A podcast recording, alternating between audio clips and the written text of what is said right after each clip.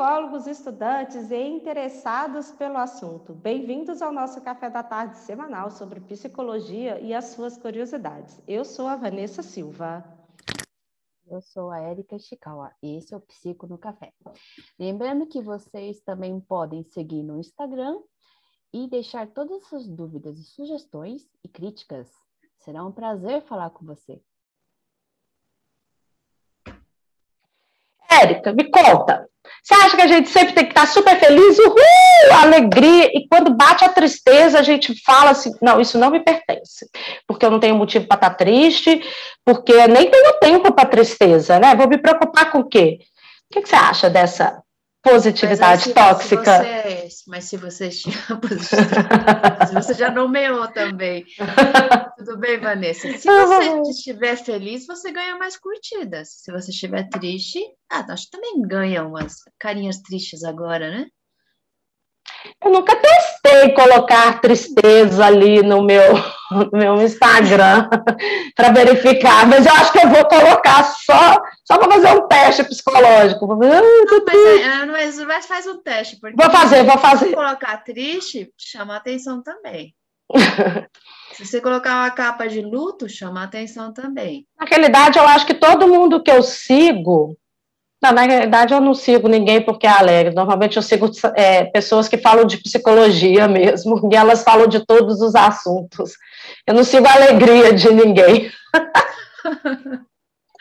mas, normal, mas normalmente, estatisticamente, que provavelmente as pessoas postam mais quando estão felizes, para postar suas viagens, suas melhores fotos, os melhores ângulos, né? É. Aliás, que eu não vejo nenhuma originalidade nos melhores ângulos das pessoas também. Toda vez que eu vejo uma foto de paisagem, a pessoa está de costas sentada na pedra, olhando para o horizonte, não. de novo essa foto. Né?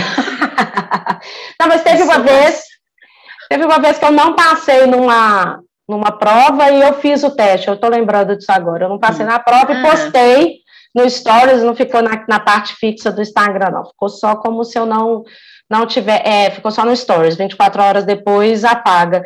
E eu recebi boas bo, é, é, é, como é que chama? Eu recebi bo, é, boas respostas, as pessoas não ficam assim, claro, ninguém, ninguém falou assim, isso mesmo, curte a tristeza, é o momento da vida, não, normalmente as, a, as mensagens são, vai passar, você é esforçada, parece que, que claro que todo mundo faz isso no, com a boa intenção de te deixar bem, né, mas é no momento da tristeza que a gente reflete, que a gente tem ideias de que, que realmente está acontecendo na nossa vida, mas expor a tristeza é algo que ainda não é muito seguro, né? O que, que você, você vê sobre isso? É, deve incomodar muito também as pessoas, né? Na verdade, por, a questão de se expor é interessante, feliz ou não, né? Você ficar se expondo também.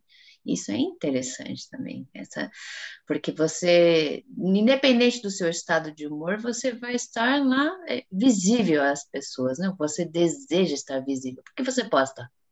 Eu posto. É eu gosto de postar porque eu acho legal a conexão com as pessoas, eu quero que as pessoas. Realmente é para outras pessoas verem. Exato. E trocar ideia também. Eu coloco coloco textos, tento colocar textos reflexivos, gosto que falo para as pessoas criticarem, mas normalmente até no momento eu não tive nenhum hater.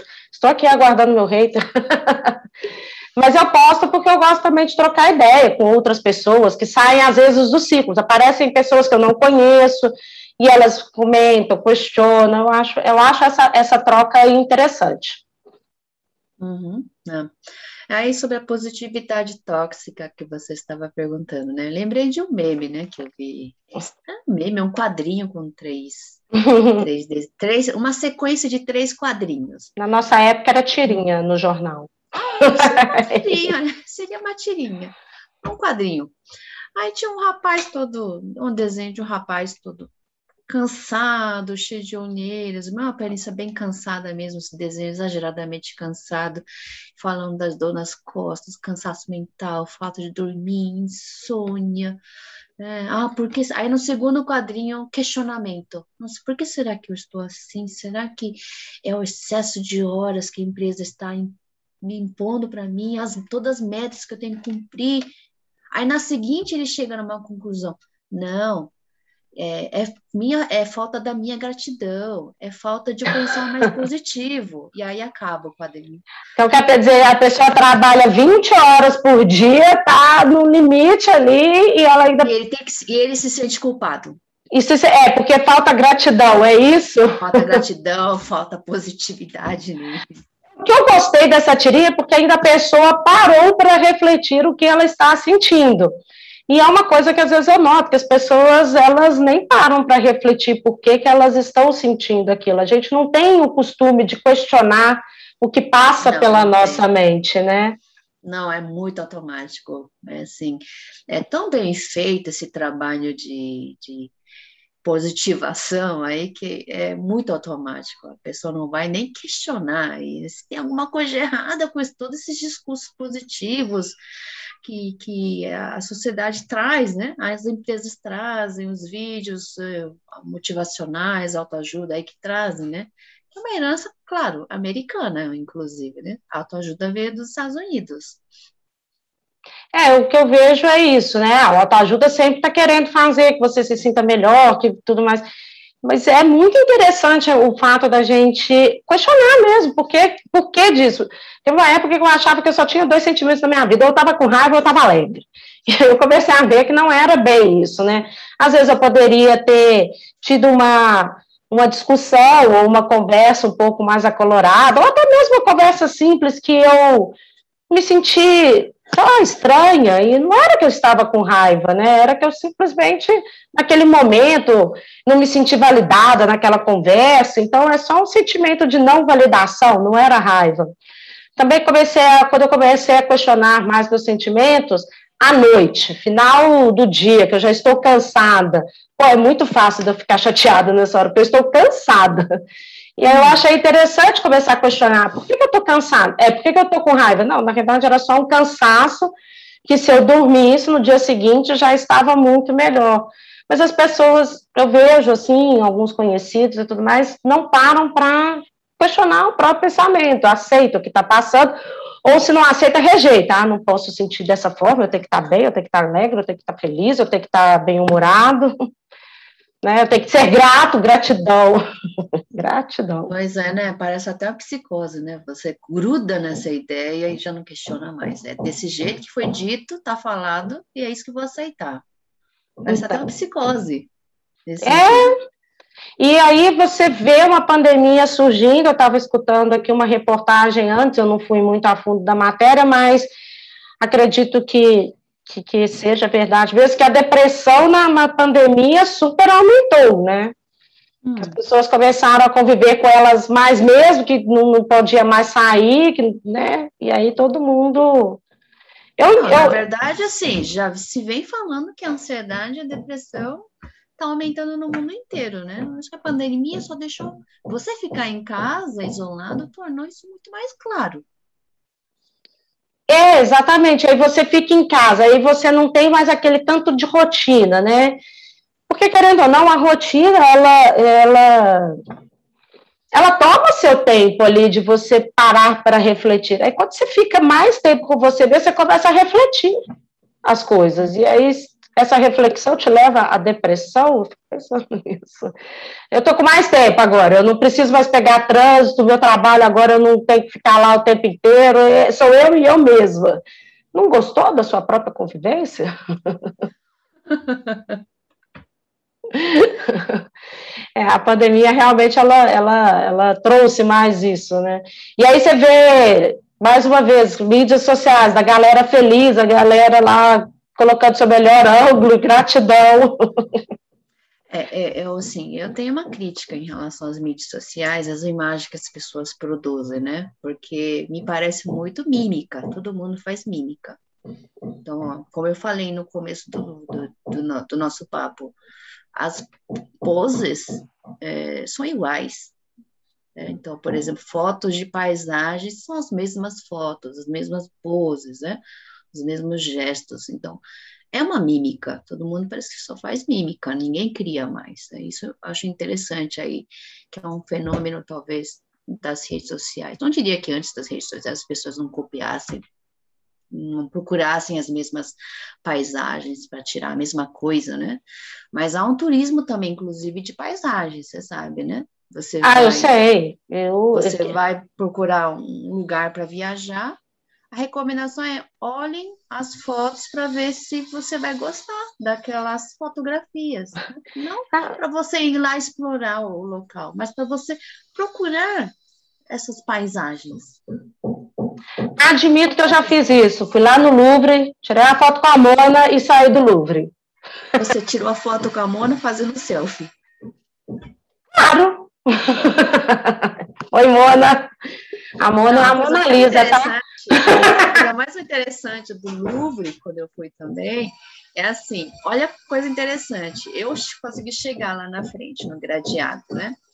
Eu estava de frente para a Mona Lisa as pessoas estavam, eu estava de frente para a Mona Lisa. E a galera de costas fazendo selfie. A galera de costas. Ninguém olhava para a Mona Lisa. Todo mundo estava de costas. De costas. E algumas pessoas ficavam olhando estranho para mim, porque, tipo, quem é essa que fica parada na Quem está apreciando a Mona Lisa aqui? Você é P. Quem é Esse... essa que está parada e não está fazendo selfie, né? Então, fazendo selfie. Podia fazer um selfie na verdade, todo mundo fazendo selfie. É uma coisa muito, muito estranha é, isso, né? Mas eu, depois dessa viagem, depois dessa foto em especial, eu comecei a refletir mais. Falei assim, por que, que eu tive essa intenção de entrar no Louvre, procurar a Mona Lisa e, e tirar a foto e sair do Louvre? Eu, isso aí... Não, tem uma outra coisa também, né? Tem a ver com comportamento de massa lá. É intenso aquilo ali. Exatamente. E depois disso, eu realmente. fazendo aquilo, por que você também não vai fazer a mesma coisa? É. Eu me questionei depois disso. Comecei a questionar bastante. Até e depois dessa viagem, foi ótimo, não vou nunca jamais reclamar, mas depois dessa viagem eu comecei a repensar as minhas viagens. Eu tô assim, meu, você vai só para tirar uma foto, ou você vai aprender a curtir o momento, entender e tudo mais?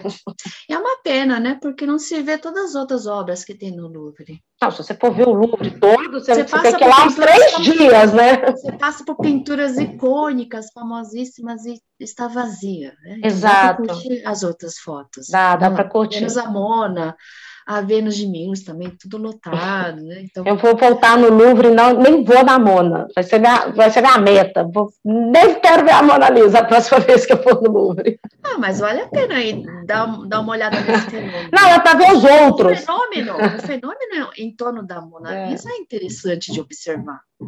É, as estudar esse, essa, essa, essa, essa aura que se criou, é. esse, essa ideia que se criou em torno daquele quadro. É, é interessante. É interessante, porque é quando a gente começa a refletir sobre outras coisas, eu acho que é quando a gente começa, inclusive, a quebrar essa positividade tóxica, que a gente sai do efeito manada, que a gente passa a olhar para outras coisas, porque se eu for só olhar a luz, gratidão, obrigada por tudo e não posso ser triste, e ter que tirar selfie com a Mona e não apreciar a Mona, quando a gente passa a refletir algumas coisas, eu acredito que a gente consiga estar tá quebrando este ciclo que, que vai ser imposto para a gente de uma forma tão sutil que na hora que a gente viu, a gente já está fazendo. É, realmente nós estamos num mundo em que não se pode sofrer, não se pode mais demonstrar tristeza, sofrimento. Se for possível, tome até medicamento para você não sentir. Ah, nossa, então, com certeza. É uma sociedade que não lida bem com frustrações, com mas sentimentos eu, contraditórios. Então, mas um questionamento, uma coisa que eu acho interessante quando se fala isso, porque quando eu estou triste, converso com as minhas amigas sobre tristeza, eu sou bem acolhida. Né? Quando minhas amigas estão tristes e conversam comigo sobre tristeza, amigas, amigos, enfim, familiares, né? Amiga é só uma forma rápida e fácil. Mas quando eu vejo uma pessoa triste, ela quer conversar comigo, eu não demonstro é, nenhum tipo de barreira. E quando eu faço mesmo, eu também vejo muita gente completamente aberta. Então, quando a gente acha ah, que não pode ser triste, é mais um achismo nosso mesmo, porque se a gente estiver triste, normalmente eu me sinto muito acolhida. Então, se você, né, uma sugestão, se você acha que você está triste, ninguém vai te acolher, faça uma experiência, mostra aí a vulnerabilidade, você vai ser acolhida. Quando uma pessoa está de luto, eu falo para ela: você tem que viver isso. Não vai tomar medicamento. Exato, luto não é doença para tirar o luto. Não, Viva, luto não. viva o luto e deixa ela Exato. passar.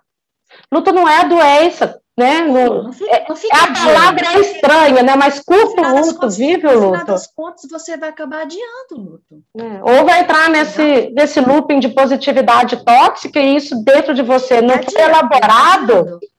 Exatamente. E depois transforma em alguma outra coisa, nem sabe o que é. Tem que viver as emoções. Tristeza não é um sentimento que, hum, ruim, que não deva existir. Raiva.